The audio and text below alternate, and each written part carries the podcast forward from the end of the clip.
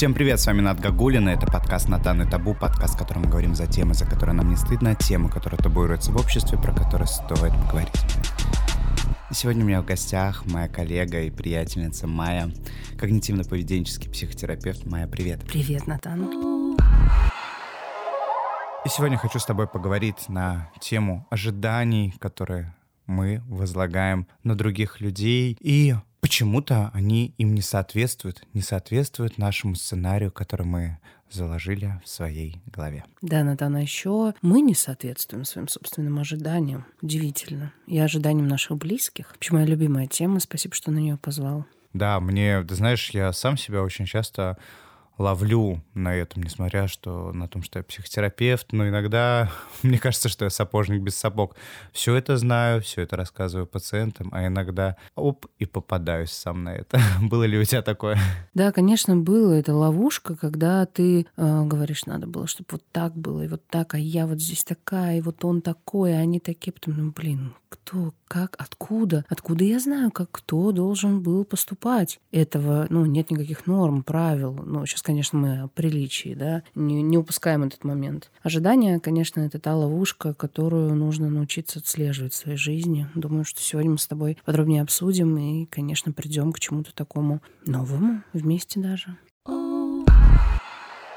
Ты знаешь, часто от своих пациентов слышу тему, что вот он вот так вот поступил, он не должен был так поступать. Я спрашиваю, да почему не должен? Но вообще вот у меня прям буквально недавно, да, клиентский кейс. Я, я говорю, почему он не должен вообще? Я хочу, прям мне сказали прямым текстом, чтобы да, там окружающие мои какие-то там близкие, друзья, подруги, партнеры делали так, как хочу я. Я спрошу, почему? Ну, потому что так правильно. Да, тут подключается то самое чтение мыслей, куда вообще они должны знать, как ты хочешь. Во-вторых, почему они должны делать так, как ты хочешь, потому что у них есть свои мечты, желания, планы вообще. Ну, скорее всего, здесь, если мы с тобой говорим, прям а, это, не знаю, парень, девушка, такие детская позиция, не можем про ней не сказать. Вообще, скорее всего, ну, на мой взгляд, что ожидания, они часто связаны с нашей детской историей, потому что ребенок как привык получить все, что я хочу хочу. Мама принесет все, что я хочу. То, что маме неудобно, маме больно, мама хочет спать. Ребенок это не отслеживает. И, собственно, мы отличаемся тем, что сейчас уже во взрослом возрасте мы можем наблюдать за желаниями других людей, за нормой, за всем остальным. Да, опять же таки, мне кажется, именно от ожиданий еще проистекает тема личных границ. Абсолютно, да. да. Наши личные границы, которые нарушаются, которые, которые мы постоянно нарушаем из-за того, что мы возлагаем какие-то огромные ожидания, надежды. Сразу вспоминается фраза «ожидание праздника лучше, чем сам праздник». Да, это точно. Потому что даже вот вспоминая свои дни рождения, это же честно сказать, я вот вспоминаю все дни рождения, которые у меня до этого были, до последнего года, когда мне исполнилось 30, я все время... Сейчас поделишься. Я все время вспоминаю о том, что мне надо устроить какой-то праздник, мне надо, чтобы всем все понравилось, все было классно. И на день рождения постоянно суечусь, за всеми бегаю, все ли нормально, все ли хорошо. А это же мой праздник, это же мой день.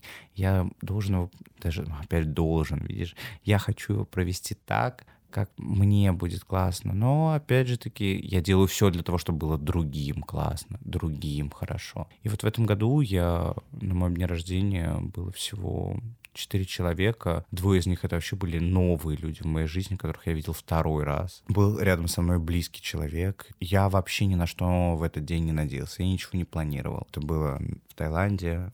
Я катался на байке, был в каких-то местах, купался, Круто. кушал. И просто, знаешь, ну как бы я проводил этот день, вообще не ожидая от этого дня вообще ничего. И мне было так классно так круто. Знаешь, я вот замечаю, что вообще, когда ничего не ждешь, все происходит именно очень прикольно. Эмоции, впечатления более яркие, нежели когда ты возлагаешь на какой-то день, на какого-то человека какой-то определенный сценарий так, как это должно быть. Всегда замечаю, что никогда не происходит так, как в моей голове с точностью да наоборот. Даже вот ожидая от вчерашнего, вчера, да, от сегодняшнего дня, что я встану утром, проведу сессию, быстренько успею, да, там помыться и выехать, и у меня будет достаточно времени, чтобы доехать и приехать сюда вовремя. Но нет, э, есть вещи, на которые я вообще не могу влиять, да, это пробка, и как бы я не хотел попасть сюда быстрее. Нет, да. И знаешь, Натан, у меня вот прям крутится мысль в голове, что ведь ожидания, они еще очень тесно связаны с нашей попыткой контролировать будущее. Потому что, ну, собственно, тревога за будущее. Ты не понимаешь, как ты будешь в этой ситуации вести себя. Ты не знаешь, как себя подстраховать. И именно поэтому ты пытаешься прогнозируешь, прогнозируешь, прогнозируешь, пытаешься контролировать, но, к сожалению, это невозможно. Последние годы, особенно последние три года, мы стали свидетелем того, что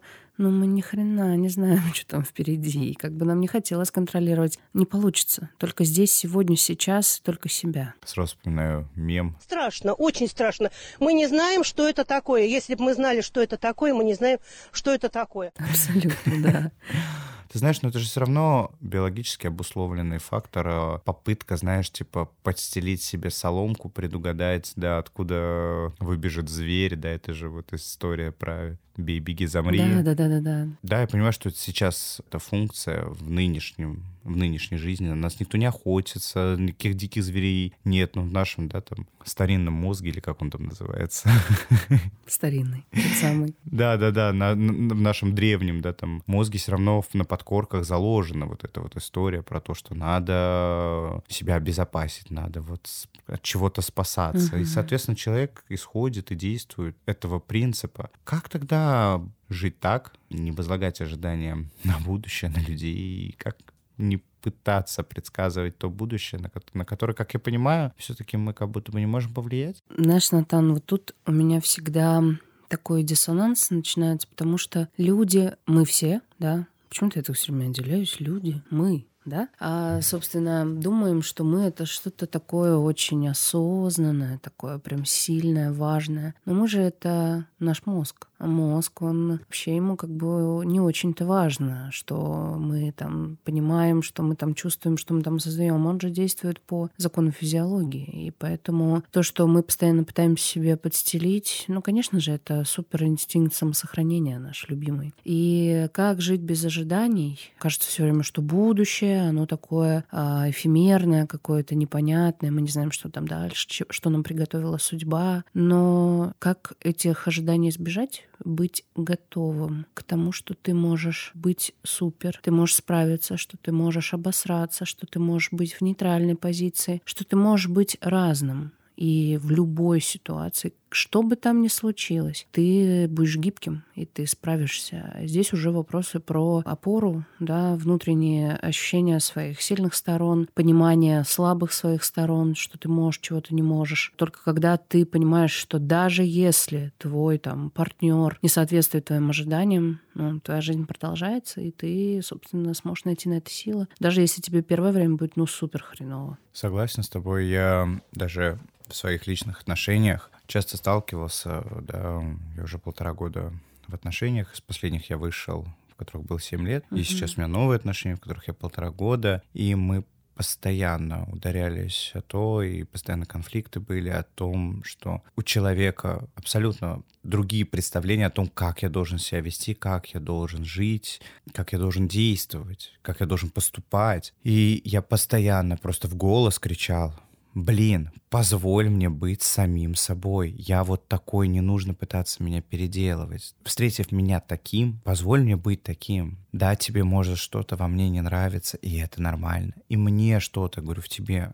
может не нравиться, это тоже нормально, но я принимаю, да, там своего партнера так, таким, какой он есть. Да, вот со всеми вот этими его взглядами на жизнь, неровностями, шероховатостями и с плюсами и минусами. Именно это делает его вот той самой уникальной личностью, не пытаясь его отшлифовывать до какого-то идеала и представления о том, какой он должен быть. Это же ровно та история, когда родитель пытается ребенка, да, там, отшлифовывать, делать да. самым лучшим, будучи еще стать самым лучшим, самой лучшей матерью, самым лучшим отцом, и мой ребенок будет самый лучший, я его отдам на 100-500 кружков, Да, И да, тогда да. это вырастет достойная личность. Но, как показывает практика, да, и жизненный опыт, и все это мы можем видеть в фильмах, как бы вы классно не вкладывали своего ребенка, чтобы вы ему не давали, вы вообще спросили его. Вот это самое, знаешь, такое очень тонкий момент, когда мама реализует свои потребности, свои какие-то ожидания от жизни через ребенка, совершенно вообще не понимая, кто он, в чем его сильные стороны и чего он хочет. А потом, знаешь, мне очень понравилось недавно, буквально, не знаю я, где я это читала, так много информации, а девушка, которая стояла и не могла выбрать в магазине что-то. Вот она не могла выбрать и все, вот она не понимала. Ну, потому что, собственно, выбор-то за нее всегда делали ее родители. И она вообще не понимает, на что опираться, чего она-то хочет. Никто этого ей не подсказал, не сказал, что девочка моя выбирай сама. И знаешь, вот тут ты сказал по поводу ожиданий с партнером. Мне очень нравится такая тема, как правда ожиданий. Когда ты изначально рассказываешь, что да, вот здесь мы не сошлись, смотри, я ожидал или ожидала вот так, мне бы хотелось, чтобы это было именно вот так. А как это видел или видела ты? То есть делиться своими ожиданиями, а, рассказывать о них. Потому что, ну, ожидания — это же совокупность нашего опыта, совокупность нашего воспитания, совокупность среды, в которой мы выросли и так далее и тому подобное. Для кого-то супер норма там сидеть э, дома, разговаривать по душам, общаться, взаимодействовать, а для кого-то норма закрыться по комнатам и вообще не взаимодействовать и только называться семьей. То есть, ну, все это очень такое ситуативно. И если мы опять с тобой возвращаемся в какие-то на, на рамки, нормы, регламенты, ну невозможно нас их всех туда засунуть. Но не получится это, потому что мы все супер разные. Ну настолько разные, что даже ни разу я не встречала человека, который похож на другого абсолютно. А это значит, что общих правил не может существовать. Соглашусь, нравится всем, только, мне кажется, деньги. Абсолютно. И ты знаешь, наверное, не всем уже сейчас. Это да, не для всех это является ценностью. Что ж, говоря об ожиданиях, как это выстроено в обществе, даже говоря о масштабах, то, как это видит государство, правительство разных стран, делая для людей, типа, «Э, мы это делаем для вас лучше. Кому-то это подходит, кому-то нет. Я присоединяюсь к тому, что вот нету вот этой стандартизированной шаблонной формы, как будет хорошо для всех. Это абсолютно точно. Опираясь сейчас на психоанализ, есть э, понятие, думаю, да, ты знаешь, э, наша же, да, психика по структуре психоанализа делится на три типа я, Мгм. оно и сверхя. Даже чтобы для вас, слушателей, тоже было это понятно. Сверхя — это те самые ценности, которые в нас закладываются родителями, государством, религией, школой, какими-то функциональными, значимыми взрослыми в нашей жизни, бабушками и дедушками. Вот наша личность, наше ядро нашей личности. И оно — это такое бессознательное наше, где заложены наши инстинкты, желание получить все и сразу. Как раз между вот этим ядром я происходит вечная борьба ценностей, мотивов, и оно, которое хочет прямо здесь сейчас получать удовольствие, такой некий гедонизм. И, соответственно, вот это самое сверхя, оно как раз-таки накладывается не, на то, не только на нас, но еще экстраполируется на общество и окружение, в котором мы живем, и требуем от них точно таких же стандартов, которые требовала от нас заложенная в этот базис сверхя. Что ты думаешь об этом? Да, согласна. И вот это вот понятие стремление к идеальному я, таким, каким я, собственно, нарисован, каким я ожидаем. Даже, знаешь, если мы с тобой пойдем в школу, ведь там это та самая кузница а, людей, которые почему-то должны соответствовать ожиданиям одного преподавателя. Еще на одном уроке таким, на другом уроке таким, а дома вообще э, следующие требования. И, например, не знаю, в моем детстве очень многие правила и ожидания диктовала улица, да, что т- где ты, собственно, а, должен быть обязательно каким-то, чтобы тебя принимали. Ну, наверное, это в каждом сообществе так. Знаешь, вот ведь на самом-то деле на ожиданиях построено очень большое количество конфликтов. Потому что, например, если мы возьмем, как сейчас построена жизнь там, где, а, ну, не знаю, поколение моих родителей, бабушек, дедушек еще очень сильно ожидает от а, моих сверстников, от меня, в том, в том числе какого-то определенного склада жизни, для них это абсолютно непонятно, когда человек пакует один маленький рюкзак, улетает на Бали и говорит, что, слушайте, мне как бы вообще, ну, плевать на то, что вы там говорите. Я живу как хочу, и мне, собственно, классно. Я счастлив, я доволен, потребности закрыты. И тут начинается обсуждение, тут начинаются, собственно, недовольства. Вот, ты живешь неправильно. С чего взяли, что вы вообще жили правильно? С чего вы знаете, как жить правильно и так далее. Согласен, откуда, да, кто-кто вообще да, говорит, да, как жить это правильно. норма?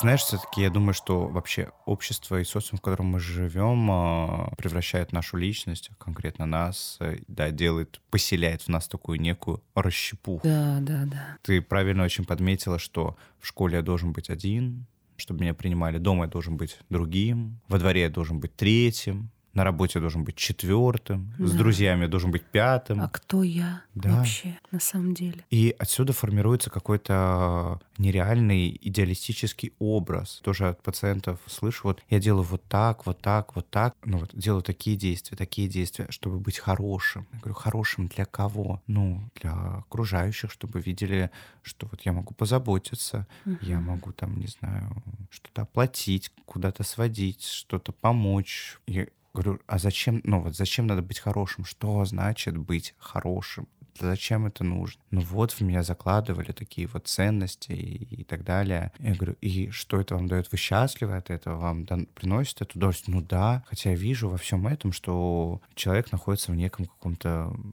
диссонансе, он не понимает. Вот ему сказали, что вот так надо быть. Mm-hmm. надо быть хорошим. А зачем это надо? Кому это надо? Чтобы что? Еще, знаешь, здесь такая дихотомия есть, что если я что-то делаю, то я супер хороший, а если я это не сделаю, то я супер плохой. А там, если, допустим, а если ты заболел и не можешь это сделать, а если там у тебя кончились ресурсы, а если ты не хочешь, то есть каких-то средних вот этих вот нет моментов черное-белое, то либо я классный, потому что поступаю так, либо я не классный. То, что ты живой, это как бы не учитывается вообще, как будто что ты там можешь меняться, что обстоятельства вокруг тебя могут меняться, твои взгляды могут меняться. Ну, это как-то очень... И знаешь, да, ведь требуют, чтобы, например, дети, да, были гениями. Но забывают взрослые очень часто, что гении это случились, потому что они делали то, что они хотели. Они работали там какое-то время на каких-то работах, которые им были неинтересны, просто чтобы кормить свою семью, себя, но занимались они всегда чем-то тем, что не соответствовало требованиям. Писали великую музыку, создавали картины и так далее и тому подобное. Прожили в нищете, да, конечно, наверное, не в такой жизни, какую хотелось им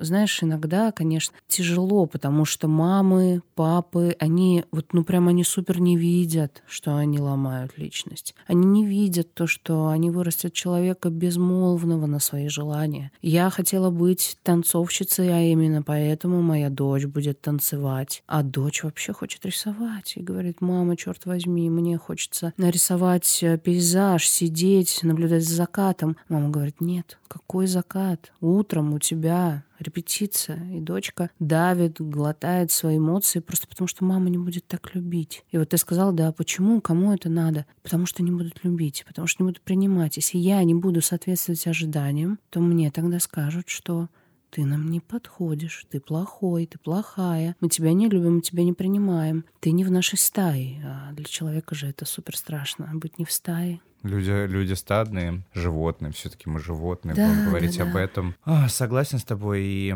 момент того, что у меня сейчас тоже в голове промелькнула мысль по поводу вот сколько действительно в терапии я часто слышу что я не пришел к успеху, я еще недостаточно там хорош, мне надо столько вот херачить и работать. Я говорю, а как вы поймете, что это вот конечная точка? Да, в какой да. момент вы поймете, что это конечный результат? Как это вообще отследить? Как это понять? Ведь это какая-то некая такая вот морковка, которая висит перед людьми, и они несутся за ней, вообще пропуская все мимо, что происходит, чтобы получить вот это, наконец-то, одобрение. А ведь, по сути же, типа, одобрение социума, как кажется, что вот меня примут и так далее. А ведь это действительно корнями уходит в одобрение родителей, да. мо- моих поступков. Мои родители должны знать, что вот я стал достойным человеком, я добился успеха, у меня удачная карьера. Mm. И вот, э, понимаешь, родители часто такие, но нет, это не то, это не так, ты, этого недостаточно. А когда достаточно? Я всегда спрашиваю, достаточно будет когда? Вот по-вашему, когда достаточно? Вам уже достаточно? Или когда мама скажет, что вы молодец, угу. что вы достойный человек? И ведь э, действительно сталкиваешься с этим, э, достаточно взрослые люди об этом говорят. Очень взрослые.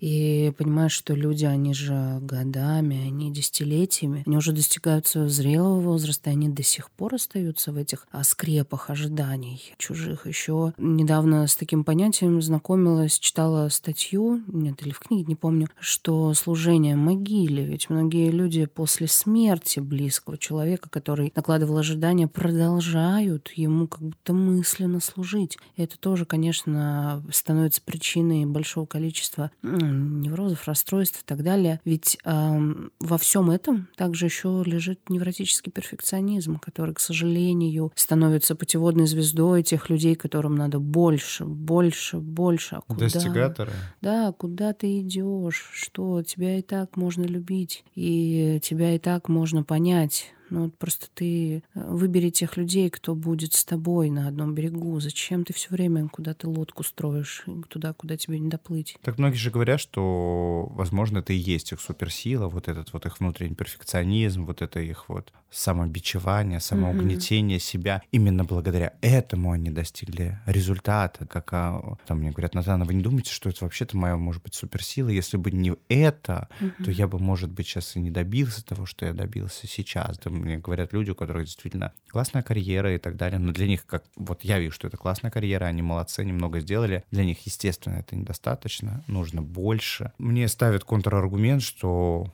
а именно это мне и помогло. Угу. Ну да, у меня то же самое абсолютно. Сейчас ты прямо говоришь, как будто у нас с тобой один клиент на двоих. Это, может быть, так оно и есть, сомневаюсь, не знаю. В общем, я хочу сказать, что ведь причиной депрессий причины, собственно, таких моментов, как выгорание, неврозы и так далее, ведь и становится вся вот эта история. Люди говорят, я так много старался, я шел к успеху, да ты поэтому и оказался здесь в кабинете психотерапевта, а до этого в кабинете психиатра, потому что ты так сильно старался, потому что ты шел вот к этой своей звезде под названием Perfect, да, все, все, все туда, туда, туда. Ты забывал про себя, ты забывал наслаждаться этим летним воздухом, ты забывал спать, ты не думал, ты куда-то все время шел, забывая, что вокруг жизнь жизнь. И да, возможно, это твоя суперсила. Она как-то так э, не совсем тоже супер, если она все силы забирает, остальные. Что у тебя не остается просто сил на «а как же моя жизнь?» Да, да? Не, да, все, да. не все же вокруг карьеры строится. Конечно. Успешного успеха. Ты знаешь,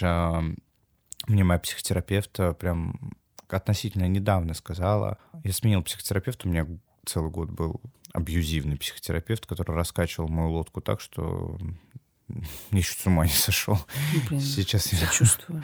Да, я обязательно сделаю на эту тему моновыпуск, да, дорогие слушатели, скажу о том, как какие бывают угу. психотерапевты, с каким столкнулся я. Так вот, мой новый терапевт мне сказала о том, что я говорю, ну вот знаете, вот эти все мои травмы, которые я получил в детстве, все, что со мной произошло, типа меня именно это сделало вот такой вот личностью, таким сильным и так далее. И мне моя психотерапевт сказала, Натан, а представьте, чего бы вы еще добились, если бы этого не было. Если бы этого да. еще не было. И тут я такой, блин, действительно. Он mm-hmm. говорит, ведь тот потенциал, который в вас заложен, у вас его не отнять. Он бы дорожку бы вам пробил, ваше будущее, вашу жизнь. Но вот представьте, если бы вот того, что с вами в детстве не было, той травматики, как бы это сейчас развилось, что бы с вами сейчас было, где бы вы сейчас уже были. И я такой поймался на мысли и теперь транслирую эту идею также своим пациентам относительно а если бы вот не это, что бы сейчас было? Если uh-huh. бы это не повлияло, может быть, это правда не ваша суперсила? Стремление, да, там, угодить родителю, стремлению доказать всему миру, что я не такой, я лучший, я лучше всех, лучше кого? С кем меряемся. Да. да. Вообще непонятно, с кем меряемся, куда идем. И вот эти вот ожидания, которые друг на друга накладываются, если мы берем также когнитивную психотерапию, да, как мы терапевтируем слово «должен», это «я хочу, чтобы так было». Я хочу, чтобы ты был вот таким. Я хочу, чтобы на моей работе происходило вот так. Когда я говорю «должен», сразу я включаю здесь уже другие эмоции, совершенно другие реакции. Потому что слово «должен», оно никогда не не идет рядом с ощущением какого-то того же счастья, да, и оно не идет с ощущением того, что чувствуешь себя комфортно. Здесь все время какая-то такая невротическая история, что нужно куда-то добежать добежать, дойти, сделать, что если у тебя там а, нету той тачки, которая у кого-то в Инстаграме, то ты обязательно хуже. Еще знаешь, меня вот эти вот истории всегда не то что удивляют, да, но мне прям так обидно, что человек судит по себе по какому-то одному критерию. Например, у кого-то тачка лучше, чем у меня, а это значит, что я плох. То есть отменяет всего себя, отменяет вообще всю свою личность, не оценивает то, что он на самом деле там супер отец и вообще классный муж, но вот если тачка плохая, да, или не такая, как хотел бы, то вот это все. Это значит, что я, ну, вообще какой-то неуспешный, никакой и так далее и тому подобное. Я ничего не добился, да. да. Если вот у других есть, у меня нет. Да, да, да, да, да. Понимаешь, что, во-первых, старт у всех разный. Абсолютно, было. да. И даже то, что сейчас у тебя есть, это, это тоже круто. Это uh-huh. тоже классно. Знаешь, почему вот даже мне история про ожидания, Почему вообще появился кризис среднего возраста? Мне кажется, это именно история про то, что когда ты уже находишься в зрелом возрасте, настолько стремился, бежал куда-то, несся, сломя голову. И тут ты понимаешь, что, что а зачем все это нужно было. И да, мы видим этих 50-летних дедушек, которые, бабушек, которые покупают себе какие-то спортивные кары, да, воплощают те мечты, которые были когда-то, жив, э, да, живут какой-то той жизнью, которой они себе не позволяли жить в молодом возрасте. Когда прихожу в какие-то там бары или бываю в каких-то на каких-то рейвах или там концертах, ну ладно, не концертах, а рейвах, в uh-huh. клубах, я вижу достаточно таких вот 60 там летних, 50-летних. И нет, в этом нет абсолютно точно ничего плохого. Это прикольно, что... Но ты видишь, что это именно и что вот, допустим, да, взрослый зрелый человек одет как, там, не знаю, юнош, там, взрослая женщина в мини-платье на там огромных каблуках, ты такой понимаешь, что что-то здесь не так, или, да, взрослый дедушка там в какой-то очень молодежной одежде, в которой ходят сейчас зумеры, и ты понимаешь, что, что попытка декомпенсировать и вернуть себе то время, в котором я там пытался, стремился э, угодить ожиданиям, чего-то достичь, а время было упущено. И ты такой думаешь, блин, это настолько правда, когда я вот встречаюсь с этими кризисами среднего возраста, и особенно когда я вижу, как это ярко демонстрируется в фильмах, я понимаю для себя лично, что вот я хочу жить именно в сегодняшнем, настоящем дне, вот с тем, что у меня есть. Не пытаться что-то себе вот быстрее добрать, вот тогда заживу. Вот когда у меня будет это, это, это, вот когда у меня будут такие-то, такие-то отношения, вот тогда-то можно уже начать жить. А сейчас что? Да, как будто, знаешь, а, вот этот синдром отложенной жизни, да, вроде так формулировка. А, если что там, поправьте. Ситуация в том, что ты как будто все время пытаешься заслужить какие-то особые, особые обстоятельства, особые там какую-то э, внешность свою, особую какую-то экспертность. А сегодня, ну чем плохо сегодня? Оно же никогда больше не произойдет. Ты знаешь, так удивительно, что мы так сильно хотим проконтролировать свое будущее, там что-то наложить на себя какие-то ожидания других людей, но мы забываем, что вот все, что сегодня есть, на том и будет будущее. Если мы сегодня не ценим, то, ну, блин, также мы и обесценим то, что будет впереди. Согласен. Я вот даже сейчас хожу на тренировки, у меня есть тренер, и он рассказывает о том, что вот я хочу делать свой контент, там, свои какие-то тренерские онлайн-курсы продавать. Uh-huh. Но для того, чтобы мне начать это делать, я должен сначала купить себе самый последний iPhone, я должен сейчас еще настолько-то похудеть, подсушиться, я должен-то вот это, вот это. И вот только тогда я говорю, а почему не сейчас? Ну, что, что изменится? Вот, ну вот у тебя будет iPhone, вот ты будешь в той самой форме, и что, и вот ты прямо сразу это все будет идеально, это будет именно то, как ты себе в голове это рисуешь. Я говорю, а если нет? Если нет, ну вот ты попробуешь, если ты до этого, ну, не практиковался, не делал раньше вот эти всякие рилсы, видосики, ну, и ты хочешь, чтобы сразу был идеальный результат, ведь все же, большинство людей заложники идеализации. В голове рисуют невероятную классную картинку. Ты знаешь, вот почему этот прикол постоянное ожидание реальности. Да, Они да, не да. совпадают с реальностью, а, и люди сразу уходят в обесценивание себя. Угу Блин, и я ему то же самое говорю, вот чем плохо сейчас просто попробовать? И я говорю, и сто процентов тебе говорю, у тебя не получится. У тебя не получится, и это нормально, у тебя должно очень много раз не получиться. Я говорю, для того, чтобы вот я там даже на примере своего Инстаграма я вот просто смотрю такую некую хронологию, как я это делал раньше, как uh-huh. я это делаю сейчас. Даже я слушал свой подкаст с самого первого выпуска и до последнего, э, и вижу, как за год поменялся подкаст, как качество его улучшилось, темы, на которые я разбираю, насколько я был вообще сырой в этом. Начиная это делать, я не ждал, что у меня будет какой-то там идеальный результат. Вообще я делал это просто по фану. Uh-huh, да, это сейчас uh-huh. какие-то там у меня, да, появились рекламодатели, что-то там, я интегрирую рекламу, какие-то небольшие деньги за это получаю, но я не возлагал вообще ожидания никакой на подкаст. На сегодняшний день его слушает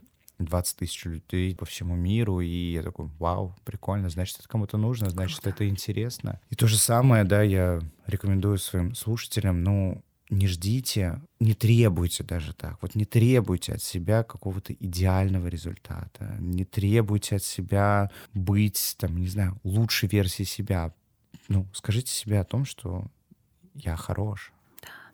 То, что лучшего до конца нету. Понимаешь, вот эта вот история того, что бесконечность перфекционизма, бесконечность этой конечной станции, она, ну, ее нет. И когда ты добьешься чего-то того, чего ты хотел, ты поставишь себе новую планку. А когда наступит тот момент, что ты себя будешь принимать, вот здесь сейчас таким, какой ты есть. И знаешь, вот э, ты привел пример про тренера, да, а ведь еще потом продолжение такой этой истории часто бывает, но это исходя из практики, я могу сказать, что вот человек такой весь идеально собрал эту картину, этот конструкт, сделал, а оно не зашло и не получилось. И тогда все это рушится о стены вот этого ожидания. И тогда это все человек испытывает нереальную боль. И у меня даже тут вопрос того, что ты вообще собираешься расти в своей деятельности, потому что, ну, если ты все сразу делаешь идеально, а нафига тогда тебе вообще? Где ты будешь э, улучшаться, где ты будешь набираться нового опыта, где ты будешь расти, где это поле для развития? И вот, э, знаешь, вот маленькие шаги, да, вот эта вот история маленьких шагов, не идеально реальных шагов, маленьких шагов, шагов в самых условиях каких-то не таких, с плохим самочувствием, с э, с непоследним айфоном и так далее. Все вот это же идет на самом деле путь к какому-то там желаемому эфемерному успеху. А если ты просто лежишь, планируешь и думаешь о том, что ну нет, вот когда я стану, вот тогда все произойдет, тогда, к сожалению, ничего не произойдет, как бы нам этого не хотелось.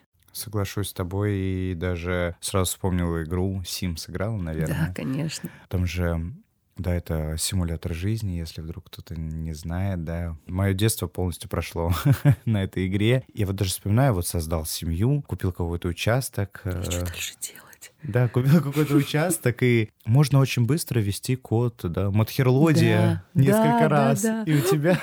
Боже, как ты его помнишь, я его недавно хотела вспомнить, точно, бесконечное количество бабок. Да, бесконечное количество бабок, ну вот я себе там построил красивый дом, а все обустроил, все классно, деньги есть, а дальше-то что делать? Скучно, ну уже угу. неинтересно. А когда ты вот этого Сима, да, там их они называли Симы, эти человечки, когда ты купил какое-то очень скромненькое жилье, когда ты начинаешь там человек, э, этим человечком играть, и он там по карьерной лестнице что-то там навыки какие-то зарабатывает, эта карьерная лестница потихонечку забирается. И в этом как бы есть смысл игры, что ты типа что-то предпринимаешь какие-то действия, чтобы улучшить там э, качество жизни, к чему-то стремиться, чего-то добиваться. А вот когда ты вводишь этот код, ну, играть становится скучно, ты не понимаешь, что делать. Ну, угу. типа, уже все есть. Вот он классный дом, и чего? Да. Помнишь, там еще была газета, в которой можно было найти работу, позвонить туда. Вот этот вот такой момент, что все действительно... Нет, это здорово, конечно, если бы у нас с вами была такая волшебная палочка, мы махнули, и все такое супер. И что дальше? Ну вот сколько нам будет весело с этим всем? Конечно, да, в моменте классно, мы получим вот то самое счастье, про которое мы с тобой уже говорили, мы получим этот выброс гормонов, а потом? Ну что будет потом? То есть, получается, мы опять попадаем в том, что когда что-то закрывают наши ожидания, когда что-то достигает какого-то эффекта, то получается счастье конечно. То есть мы априори какие-то несчастливые, какие-то несоответствующие ожиданиям, хороши только в этот самый момент. Вообще, знаешь, мне кажется, что если бы люди освободились, освободились от э, вот этих скреп, которые заложены в этих правилах, что если я не соответствую чьим-то ожиданиям, то я не привлекателен или я ни к никчемен или еще что-то. Если люди бы от этого освободились, у нас вообще в целом бы мир был чуть эм, свободнее, был более здоровым, потому что ведь очень многими это правит прям люди, они всю жизнь на этом едут, о том, что доказать кому-то. Знаешь, у меня тоже в жизни было такое, у меня были очень много лет такие тяжелые абьюзивные отношения, из которых я очень тяжело выходила. И у меня, когда это все так закончилось, у меня было такое, ну я тебе докажу. У тебя сейчас стану такой, да, и ты и сейчас вот... будешь кусать локти, да, кого да, ты да, потерял. Да, да. да, кстати, если ты это слушаешь, вот, собственно, так было. Понимаешь, а когда я начала достаточно активно так уже работать и начала терапию уже несколько лет прошло, я поняла, что ну и что, ну и докажу я. Ну что будет тогда-то? Что сделает меня это счастливой? Или сделает меня это человеком там какого-то, не знаю, ранга, уровня? Для чего? Для чего вот, это, вот эти вот ожидания перед собой выстраиваю? И, кстати, я в терапии очень часто сталкиваюсь с тем, что вот теперь я буду делать только все для того, чтобы моя бывшая узнала, какой я, чтобы она вообще там просто да она живет свою жизнь. Ты вообще как бы, ну, она на тебя никакие ожидания не накладывает. Ей вообще все равно. Ты оставь эту историю. Хочется сказать, но... Наша этика не позволяет это да, делать. Да, да. Знаешь, иногда вообще говорят, что когнитивные терапевты, они очень жесткие, потому что у нас же есть история, что мы говорим, вот так вот сделай, и получится. То есть у нас же на поведении тоже очень много заложено, что вот это поведение может нас привести, конечно, мы там оцениваем риски, но это все понятно, да, составляем шкалу и, и так далее. Но вот нельзя вроде давать советы, как делать, но иногда мы все-таки даем. Конечно, наверное, не у всех клиентов это укладывается если с этикой. Но, но вот так приходится делать, потому что иногда ведь э, нужно действительно зайти в лифт и проехать на нем чтобы понять, что ничего не случится. Да, это как раз связано, насколько я знаю, когнитивно-поведенческая психотерапия прекрасно работает с фобиями. Да, да, да. И я именно про это. Вот недавно буквально у меня девушка была темноты, боялась. Мы очень долго разговаривали про темноту, потом мы оценивали риски и так далее. Ну что, сейчас здорово гуляет вечером по своему двору. Ну, радует, радует этот результат на самом деле, потому что КПТ, она правда помогает справиться с фобиями. Прям хорошо работает. Да, говоря о психоаналитическом подходе, я вот в своем подходе, когда от меня иногда прям даже требуют, Натан, ну что делать-то? Да, вот, да, да, да. вот такая ситуация, что делать-то? Я говорю, я не знаю, что вам делать. Я не знаю, да. Я не знаю, что вам делать. Э, ну как это? Вот вы же все знаете, вы же психотерапевт. Я говорю, нет, я вообще ничего не знаю. Угу. Я говорю, я просто сижу вместе с вами, пытаюсь найти как вам лучше поступить, дать вам эту, возвращаю ответственность за это ваша жизнь, и все в ваших руках. Вы можете сделать так, можете сделать так. И каждая ситуация возымеет свой результат. Даже если вы ничего не будете делать, это тоже выбор. Тоже результат. И да. тоже результат, да, остаться на месте, либо упасть в пропасть, либо двигаться дальше. Согласна. И да, вот это, знаешь, часто тоже я слышу, ну что делать-то, ну, Майя, ну скажите. Я не знаю. Как я могу знать, как тебе жить твою жизнь? Ну, откуда я знаю? Я знаю техники, я знаю методики, я знаю, почему ты так поступаешь, но как тебе жить? Ну, никто не знает. Это видишь, те же самые ожидания, которые на нас да, возлагают да, да, наши да, прекрасные да. пациенты. Ну, да, правда, очень много клиентов на, накладывает ожидания. Я прям иногда слышу, что я хочу, чтобы вы сделали вот так. А если ты это не сделаешь, то тогда я скажу, что ты плохой психолог. Здесь, знаешь, такой для психотерапевтов, если нас слушаете, если вас это догоняет, иногда тоже в работе, если вам от этого тяжело, я предлагаю помнить о том, что вы тоже не должны соответствовать ничьим ожиданиям. Но, конечно, в коем случае не должны забывать о том, что не должны, я вот здесь скажу прям это осознанно, а, что, конечно, важна очень экспертиза, потому что без нее мы можем, к сожалению, навредить. Согласен, и я, я вот тоже в своей практике очень часто сталкиваюсь. Но вообще я собирался другой, да, под конец сессии, о другой теме поговорить. Я говорю, ну, значит, эта тема была для вас не так важна, раз вы говорили сегодня о другом. Или я думал, наша сессия, да, пер, с первичкой это часто да, происходит. Да. А я думал, наша сессия пройдет вот по-другому, или вы мне вот скажете вот это, вот это. Угу. А, особенно это часто я начал сталкиваться с этим после выпусков на Кубе. Вот вы там так хорошо всех раз, да, разбирали, да. я вот думал, что меня сейчас так же вот разберете и скажете вот это, что, что вот про меня там, да, вот как вы про других говорили. Угу. Я говорю, ну, видите, не, так не произошло. И, или вот знаешь, когда про, приходит на одну сессию, вот, вот, вот, вот, вот, что делать? Мгм, Да, да. Есть такое, что делать. Ну, например, я иногда даже, когда ну, ему недостаточно каких-то слов а об ожиданиях, я говорю, ну, слушайте, вы вот 30 лет жили, вы это все натворили, и потом не хотите, чтобы я за один час это все разгребла. Как вы думаете, реалистичны ли ваши ожидания? Конечно, да, не совсем так гуманное мое замечание, но все-таки оно иногда помогает человеку вернуть ему свою ответственность. Да, терапия — это не быстрый процесс, это не вопрос одного, одних-двух сессий, да, мы абсолютно здесь права, что тот бэкграунд, который вы накопили, да, э, релевантно тому возрасту, в котором вы находитесь, невозможно изменить за там, 50-минутную часовую сессию, да, это время, это процесс для того, чтобы формировать новые паттерны поведения, новые нейронные связи и осознание того опыта, которого вы проживаете.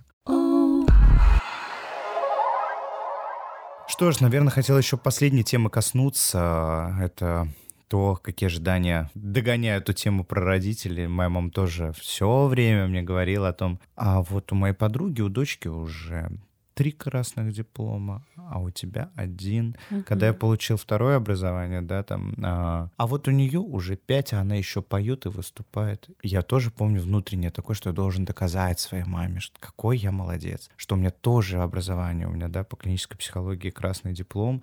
Не знаю, как, я не знаю, как так вышло, я тебе потом расскажу Получилось. эту историю, как Кто я, я сам не ожидал, да. И когда я там получил этот красный диплом по клинической психологии, да, нет. Мама такая, а вот она еще, у нее еще и вот это, и вот uh-huh. это. И, и в какой-то момент я себя поймал на мысли, кому я что доказываю? Я кайфую от того, что я сделал сам. Я к этому пришел, и я получаю удовольствие от этого. Мне не нужно доказывать своей маме, что я классный. Я просто классный, я просто классный, я просто хороший, я молодец, я умный, это сделал я. И не для того, чтобы, да, там, как мне изначально казалось, там, порадовать свою маму, что у нее сын такой молодец, что мной, мной, мной можно гордиться, я себе сказал, мною можно гордиться, я собой горжусь. А, даже если мною не гордится моя мама, я собой горжусь. А, мною гордятся мои друзья, мои близкие. И я больше опираюсь на то, как я себя ощущаю с этим, а не то, как моя мама это видит или как это видят как-то там окружающие. Угу. Знаешь, Натан, ты прям сейчас так говоришь, я аж погрузилась, прям представила тебя, как ты это себе говоришь. И вот если мы говорим о том, как терапевтировать эти ожидания, и опять же, мы об этом уже говорили в прошлом подкасте про счастье, спросить твои собственные ожидания от себя — они каковы внутренние, твои, твои чувства какие вообще, чего ты хочешь от этой жизни, опять, чего ты ожидаешь, не другие, а ты, не сравнивая, не, не сравнивая себя, не опираясь на требования, которые к тебе предъявляли. Блин, черт возьми, это твоя жизнь, ты один. Ты когда будешь умирать, те люди, которые верят в то, что есть какое-то продолжение, нет, там финал. Там финал, все, ты отключишься, твой мозг перестанет работать. И, блин, как многого ты не сделала, не сделала, если ты, собственно, ну, не делал, не жил так, как хочешь ты. Ведь это же так обидно, наверное. Блин, мы же все так хотим той самой классной жизни, так и чувствую ее вот здесь сейчас. Блин, потому что ты вот, ну, вот такой. И люди очень много себе э, вводят ограничений, да, если вот даже почему-то сейчас про еду я подумала, что люди э, приходят к РПП, к сожалению, да, и, конечно же, потому что они опять же ставят себе большое количество ограничений. Люди себе ставят большое количество ограничений в любви, в дружбе, в путешествиях, потому что им кажется, что тот отель, который они выбрали, он недостаточно хорош. Но, блин, классно, что ты вообще куда-то едешь. Зачем самое лучшее? Согласен. Согласен. Что ж, дорогие слушатели, надеюсь, мы сегодня смогли разобрать с вами тему ожиданий и как опираться на свои ожидания. Я очень много подчеркнул сегодня из разговора с тобой, Майя. Спасибо Я с тобой, тебе большое. Тебе спасибо, да. Что ж, сегодня у меня в гостях была Майя Крохина, когнитивно-поведенческий психотерапевт. Ссылку на Майю я оставлю в описании. Если вы еще не пробовали данный метод психотерапии, могу вам рекомендовать Майю. Что ж, подписывайтесь на телеграм-канал, где вы самые первые получаете доступ к новым выпускам. Подписывайтесь на мой инстаграм рабочий, а также инстаграм подкаста. Поддержите нас системой доната, которая тоже есть в описании, либо угостите меня кофе. С вами был Натан Гагулин и Майя Крохина. Всем спасибо. Спасибо тебе, Майя. Спасибо, Натан. До встречи в следующем выпуске. Пока.